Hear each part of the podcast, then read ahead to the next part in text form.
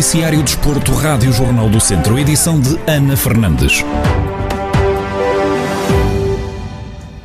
Depois de ter vencido o Marítimo em casa, o Tondela tem agora uma deslocação à casa do Braga, em jogo da jornada 20 da Primeira Liga de Futebol. Carlos Agostinho, comentador desportivo da Rádio Jornal do Centro, em antevisão ao encontro, garantiu que a equipa Beirã não vai ter uma tarefa fácil. Sem dúvida, é uma tarefa extremamente complicada vão ter pela frente, por, por vários motivos. Primeiro, pela, pela classificação. O Braga está, está, numa fase muito boa, fazer um campeonato fantástico, eh, numa luta por, por, um lugar no pódio, e um Tondela que, que está a fazer um campeonato a nível pontual, ao nível que nos tem habituado, eh, mas em casa, fora um ponto, e, vai ser naturalmente, se, se, se, aquilo que se passou até agora continuar, vai ser extremamente complicado. Mas sabemos que no futebol, eh, isto, as estatísticas pouco contam e às vezes de um momento para o outro tudo se transforma. Agora que vai ser uma tarefa muito complicada, vai, em 21 pontos que o Tondela tem amealhados até ao momento, só um foi conquistado na condição de visitante. Apesar deste fator, Carlos Agostinho acredita que os Beirões podem ir pontuar a Braga mas também acreditamos que o Tondela há de começar o momento em que, em que vai conseguir pontuar fora. E, e por que não já em Braga. Sabemos que, que a tarefa difícil, mas cada jogo é um jogo. E, e aquilo que, que, nós sabemos é que o Tondela vem de uma vitória importante, uma vitória que dá alguma segurança a nível de classificação e que vai disputar um jogo em que não tem nada a perder e tudo a ganhar. E às vezes estes jogos fazem com que eh, teoricamente as equipas mais eh, mais, mais fracas, podemos dizer isso em relação a, a ser fraco ou forte, mas as equipas por norma na classificação estão os lugares abaixo, até acabam por, por se e conseguir um,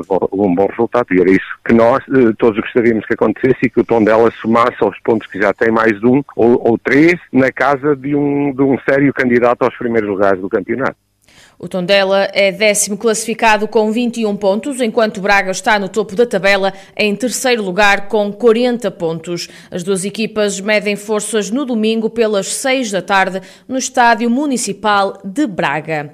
O Académico de Viseu vai receber o Aroca no próximo domingo, em jogo a contar para a jornada 21 do campeonato da Segunda Liga de Futebol. Os vizienses vêm de uma derrota frente ao Estoril. Já o Aroca empatou a zero com o Varzim. Na projeção ao duelo, o comentador Berito Esteves defende que esta é uma jornada importante para os academistas e que, apesar da classificação, o Aroca não está na melhor fase. O Aroca tem feito um campeonato equilibrado um bocadinho por cima, tem-se mantido cima do meio da tabela, mas vem de um, de um resultado, na minha opinião, eh, negativo. Empatar em casa com o Varzinho, uma equipa que está abaixo da linha d'água, numa altura destas não é um bom resultado. É uma jornada importante para o Académico. Neste momento também não tenho a percepção do enquadramento dos jogos dos adversários diretos no lugar da tabela significativa que esteja do Académico, mas penso que o Académico com esta vitória até acaba por fazer uma aproximação ao meio da tabela. Penso que o Aroca não está na melhor fase. Apesar de ter vindo a fazer, como dissemos no princípio, um campeonato popular, este empate em casa com o Varzim pode ser que mexa um bocadinho com, com a equipa. E pronto, pensar que o Académico recupera desta derrota para ter custa dele e que tenha um confronto positivo neste, nesta jornada com a Aroca.